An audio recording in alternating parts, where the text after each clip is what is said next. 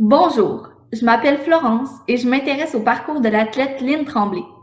Dans sa catégorie, c'est la deuxième meilleure tireuse à la carabine au monde. À cause de la pandémie, les Jeux paralympiques sont reportés en 2021. De quoi va être faite cette année? C'est ce que je vous invite à découvrir avec moi à chaque semaine dans Olympique Philippe.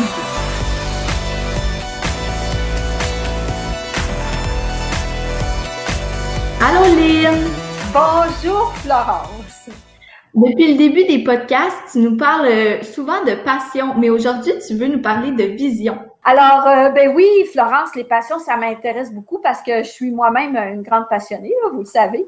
Mais je me suis informée pour savoir qu'est-ce que c'était une passion avant de vous parler de vision, parce qu'on dit là que 5% des gens qui sont les plus heureux, c'est les gens qui ont des passions.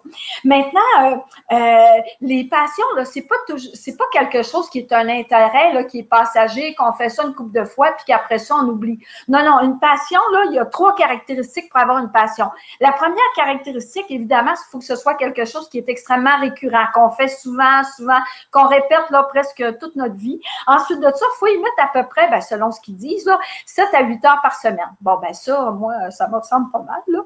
Et puis, euh, euh, puis aussi, une passion, c'est ce qui finit par nous par euh, définir notre identité. Souvent, on va se définir en disant, ben moi, là, je suis passionnée de l'ornithologie ou par exemple de la peinture ou quelque chose comme ça. Maintenant, comment on, devient passionné? Ben, on devient passionné. Moi, je pense que c'est parce qu'au départ, parce qu'on est curieux. Et puis aussi, pour devenir euh, passionné, évidemment, il faut essayer des choses et aussi, il faut être visionnaire. Être visionnaire, là, tout le monde est visionnaire. Depuis qu'on est bébé, on est visionnaire parce que tous les êtres humains ont la, ont la capacité de, d'anticiper. aussi, on a tous un instinct de, de, de, voir un petit peu notre avenir. Finalement, on se voit, hein, on se voit dans notre avenir. Je vous donne un exemple. Moi, quand j'étais très, très petite, et puis, euh, j'avais, j'ai eu une petite bicyclette très jeune. Et moi, là, déjà, là, je me voyais là, en train de, de, de, de, piloter des avions. Je me voyais aux Jeux olympiques. Puis j'étais sur mon petit bicycle Mustang à l'époque. Là, c'était ça qui était bien, bien, bien, bien, bien, bien, bien à la mode. Et puis, euh, et ça, là, moi, je l'ai écouté, mon instinct, parce que les gens qui m'entouraient, qui m'entouraient m'ont permis d'écouter cet instinct-là. Et ça, là, cet instinct de vision-là, c'est extrêmement précieux. Et puis, euh, ah oui, une petite euh, une petite chose. Il y a une belle chanson de Charles Aznavour. Bon, je le sais, là, c'est une vieille chanson, là, Charles Aznavour, mais c'est une chanson, le titre, si je me voyais déjà. Si jamais vous avez la chance d'aller l'écouter, surtout de regarder les paroles, même si c'est une vieille, vieille, vieille tune, elle est quand même très, très actuelle. Alors, vos instincts de visionnaire, il faut les suivre. Aujourd'hui, on a la chance de parler avec un artiste euh, qui a toujours suivi ses visions. Il s'appelle David Martel. Euh, comment tu l'as rencontré, Lynn? Ah, David. David, là, c'est une belle histoire. Bon, je vais dire une belle histoire d'amour, là, mais c'est, c'est pas, c'est pas, pas mon amoureux, mais c'est une belle histoire. En fait, c'est que, euh, ben, premièrement, David et moi, on a beaucoup, beaucoup de, de points communs. D'abord, c'est un ingénieur comme moi. Ensuite de ça, euh, David euh, s'intéresse euh, au voyage. C'est un explorateur qui a fait le tour du monde, je pense, en tout cas pas loin. Et puis, moi, j'ai connu David dans le cadre du tir à l'arc, dans le temps où est-ce que je faisais beaucoup, beaucoup de tir à l'arc. moi, je m'intéressais au tir à l'arc olympique parce que j'étais sur l'équipe nationale, mais David, David s'intéressait au tir à l'arc contemplatif. Et c'est dans le cadre de cette activité-là que je l'ai rencontré. Ensuite, bien évidemment, on s'est perdu de vue. Et puis, j'ai rencontré David dernièrement. C'est le fruit du hasard. Je voulais aller faire une activité qui s'appelle la Cherbe Histoire à Sherbrooke. Et c'est lui qui a organisé cette activité-là parce que David est un passionné de kayak, c'est un passionné d'histoire et il a organisé une, une activité sur la rivière Magog à Sherbrooke pour se faire raconter l'histoire de Sherbrooke en kayak.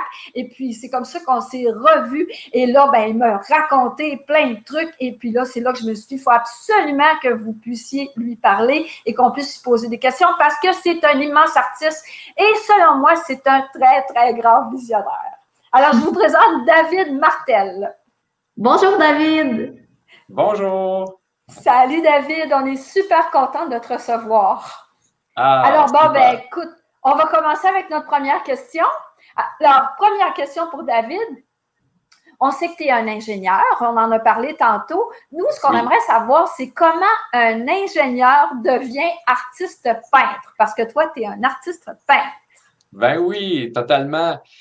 En fait, je pourrais renverser la question un peu. Pourquoi un artiste est devenu un ingénieur? Donc, euh, au tout départ, euh, en fait, de 7 ans à 14 ans, j'ai étudié l'art en cours privé avec ma professeure euh, Suzanne Bastien. Et puis, j'avais parlé aussi que, en fait, j'étais attiré par le domaine scientifique. Donc, puis là, que j'hésitais un peu à en sciences, étant donné que j'étais un peu artiste. Donc, elle m'a dit, non, non, David, les sciences vont avec l'art. Donc, euh, il n'y a aucun problème. Puis même les, grands ingénieurs, souvent, étaient aussi artistes. Donc, euh, euh, donc c'est elle qui m'a lancé là-dessus. Donc, elle m'a chicané un peu au départ. Donc, mais par la suite, c'est là que je suis devenu aussi ingénieur. Et j'ai fait les deux professions, en fait, en parallèle. Donc, donc l'artiste et l'ingénieur. Et ça m'a très bien servi dans ma vie. Oui, merci. Ma marraine me dit toujours que toutes les expériences que je vis m'apportent un bagage qui va me servir un jour ou l'autre. Euh, qu'est-ce que votre expérience d'ingénieur apporte aux peintres? Bien, en fait, euh, c'est la connaissance du monde. Euh, l'ingénieur, l'artiste ne doit pas être isolé, en fait. Il doit faire partie aussi du monde pour bien comprendre, pour bien communiquer par la suite. Donc, comme je disais un peu, je fais ça en parallèle. Donc, euh, l'ingénieur m'apportait une vision euh, en environnement notamment parce que, en fait, je voulais travailler en environnement. C'était pas l'ingénierie proprement dit qui m'intéressait, mais c'était d'aider un peu la planète. C'était un peu utopique, mais c'est ça. C'était ça vraiment. Puis l'artiste aussi a un peu cette vocation-là aussi de communiquer, de, de s'entraider aussi euh, d'une manière picturale, picturale avec des, des fréquences. Donc, moi, ça m'a servi pour connaître le monde euh, actuel aussi, rencontrer des usines. Donc, j'ai travaillé pour 400 usines, j'ai travaillé pour plein de monde aussi. Donc, de toucher à, toutes sortes de gammes de personnes aussi. Donc, ça m'a donné une, une connaissance euh, globale, je dirais, de, des gens ou des situations de la vie qui m'a servi après euh, au niveau de l'artiste. Même voyage aussi, mais je te dirais que c'est plus l'artiste qui a aidé l'ingénieur. Ah, c'est bon. Ben écoute, euh, moi, mon autre question, David, c'est que tantôt, évidemment, tu nous as dit que tu avais commencé jeune à prendre des cours d'art.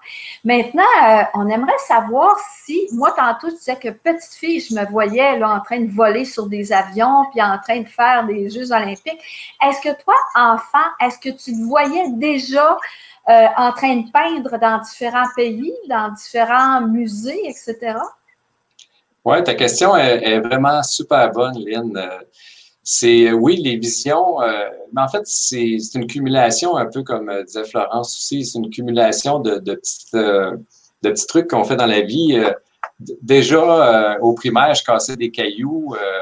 donc, j'étais attiré par les pierres, j'étais attiré par l'art aussi et les mystères de l'art aussi. Donc, j'ai appris très, très jeune l'art rupestre qui est devenue par la suite euh, ma profession artistique, entre guillemets, là, euh, ou faisant partie de mes quêtes, là, vraiment, euh, que je faisais là, à, travers le monde. Mais c'est parti de très jeune, effectivement. Donc, casser des cailloux, étudier l'art, les premières manifestations de l'art des humains étaient l'art rupestre. Donc, j'ai vraiment continué dans le symbolisme à ce niveau-là. Donc, c'était essentiel, ces rêves-là de jeune, effectivement. Écoute, euh, moi, j'aime beaucoup visiter les musées, David. Et souvent, quand je vais dans les musées, que je regarde euh, les œuvres des artistes, je me demande toujours, hé, euh, mais qu'est-ce qui a pu inspirer cet artiste-là? Parce que des fois, c'est un peu curieux ce qu'on regarde, mais c'est parce qu'on ne connaît pas la démarche artistique. Et puis, je me demande, est-ce que la vision précède le premier coup de pinceau? C'est-à-dire qu'à toutes les fois que tu fais une œuvre, est-ce que tu as une vision avant de, de déposer tes couleurs sur la toile?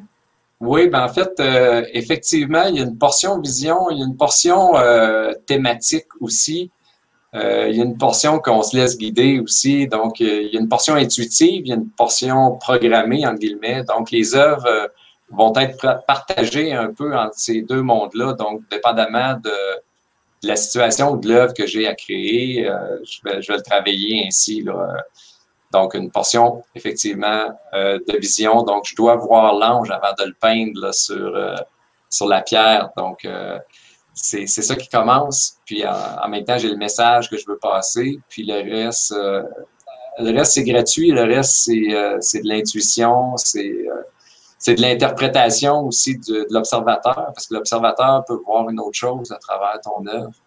Un peu comme tu disais, Lynn, des fois on se demande c'est quoi qu'il voulait dire avec ça, l'artiste.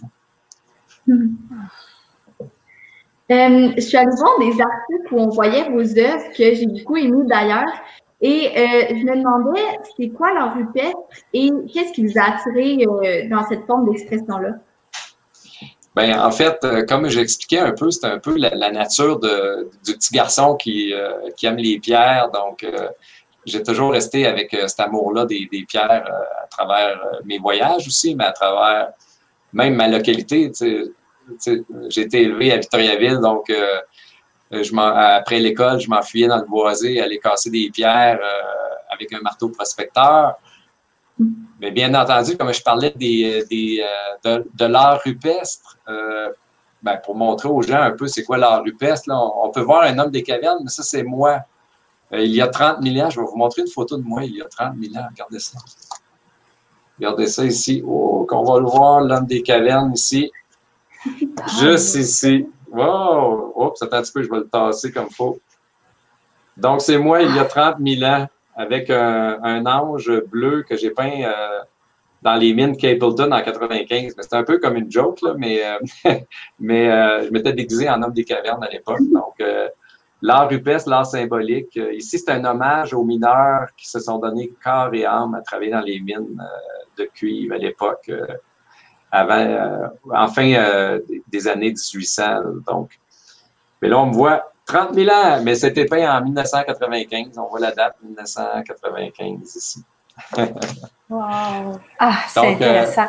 c'est les hommes des cavernes, c'est mes compétiteurs. Écoute, euh, Florence, tu te rappelles, à un moment donné, dans un de nos podcasts, on a parlé de la pyramide de performance. Et dans la pyramide de performance, euh, j'expliquais que c'est important de tirer son propre plomb, de ne pas, tirer son plomb pour épater la galerie. Maintenant, toi, David, quand tu peins, est-ce que tu ressens une pression pour satisfaire les gens qui vont regarder tes œuvres? Oui, mais non en même temps, parce qu'un peu comme j'expliquais, euh, peut-être au début, je dirais plus que, tu sais, initialement, tu fais tes expositions, puis des fois, comme je disais, des fois, tu n'as personne, puis des fois, tu en as des centaines, des fois des milliers. Puis j'ai des expositions très importantes que j'ai fait peut-être à 15 personnes, mais c'était tellement puissant dans des sites naturels, dans les Andes, euh, des expositions sous-marines. Des fois, tu vas avoir trois personnes, puis euh, faire une exposition magique sous l'eau. Donc, euh, la performance, oui, elle est là. le, le discours du public, oui, est important parce que c'est une communication. Tu as, quelque chose à communiquer, mais en même temps, comme je parlais, quand c'est une mission, ben, tu la fais. Puis que les gens aiment ou n'aiment pas, étant donné que moi, j'expose aussi souvent dans des sites naturels, des sites sacrés ou des. Tu es en pleine nature, tu exposes des œuvres. Si les gens n'aiment pas tes œuvres, ils vont regarder la nature. Puis moi, c'est correct, c'est mission accomplie. Exposé dans des pays comme le Pérou, la Bolivie, où ce que l'art rupestre est très, très connu, très importante. Donc, ils ont des très grands sites d'art rupestre. Puis moi, j'amenais mes pierres là-bas. Puis les gens venaient visiter ça, puis avec passion. Puis là, ils disaient, tu fais renaître un peu euh, notre art ancestral, puis avec toute ta passion puis ta fougue, là, parce que, comme on disait, les passionnés, donc, euh, communiquent leur passion.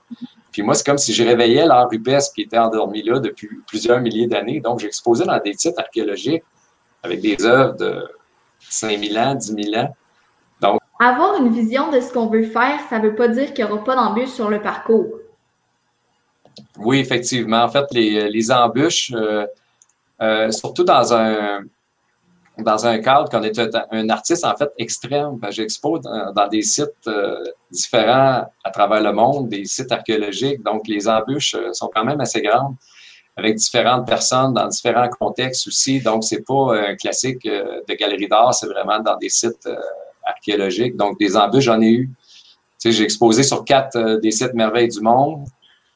C'est pas facile. Euh, j'ai exposé au Machu Picchu, par exemple. Quelqu'un qui se décourage, là, ça a pris 10 ans de logistique exposé au Machu Picchu?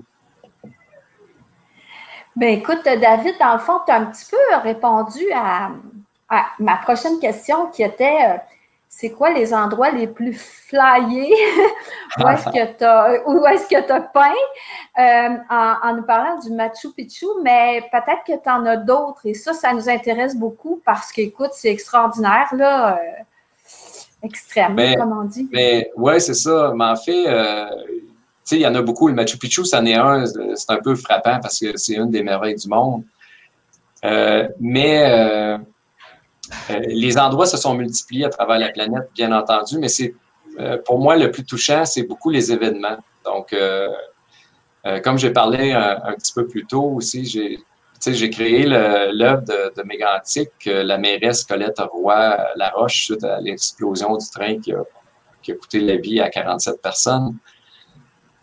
donc, je me suis retrouvé au milieu de, ces gens-là qui souffraient. Puis, comme artiste, mais euh, tu ressens les choses. Puis euh, j'ai peint cette, pierre-là euh, qui était par la suite co-signée par 1200 personnes. Donc, tous les artistes qui sont, sont intervenus à Lac Mégantic pour faire les spectacles réconfort, pour réconforter les gens, ont signé cette pierre-là.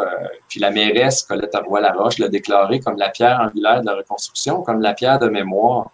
Je voudrais dire que David aussi, Florence, il, il a déjà créé et là, il a recréé de nouveau. C'est une activité qui s'appelle la route des anges bleus, hein, si je me souviens bien, David.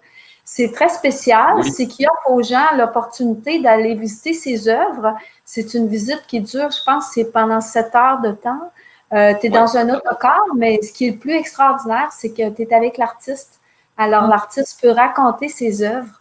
Donc, pour ceux qui sont intéressés à, à rencontrer David et à voir ses œuvres, ben, peuvent toujours aller voir la route des anges bleus oh, et le faire avec lui. Voilà. Ben, merci beaucoup, euh, David. Vos propos étaient vraiment passionnants, puis euh, j'aime beaucoup votre art. Oui, merci, Florence. Et puis j'apprécie, euh, j'apprécie Lynn aussi. c'est vraiment un modèle. Lynn, je parle beaucoup de toi partout. c'est pour ça que je t'ai reconnu tout de suite.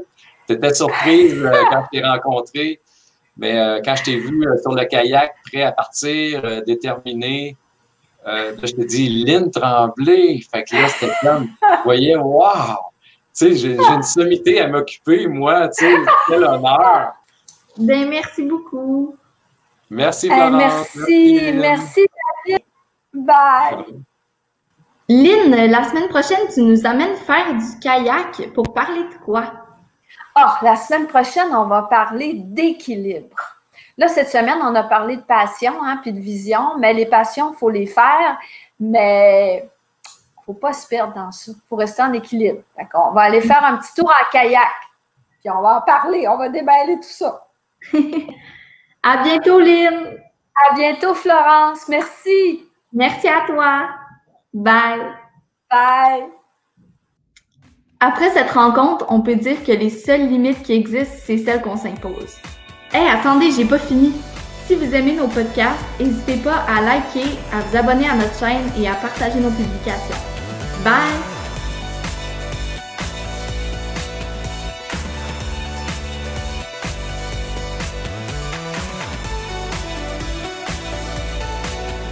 Et merci à vous, curieux public, avis de découverte vous qui aurez sûrement la gentillesse de liker notre publication, de partager et de vous abonner à notre chaîne YouTube.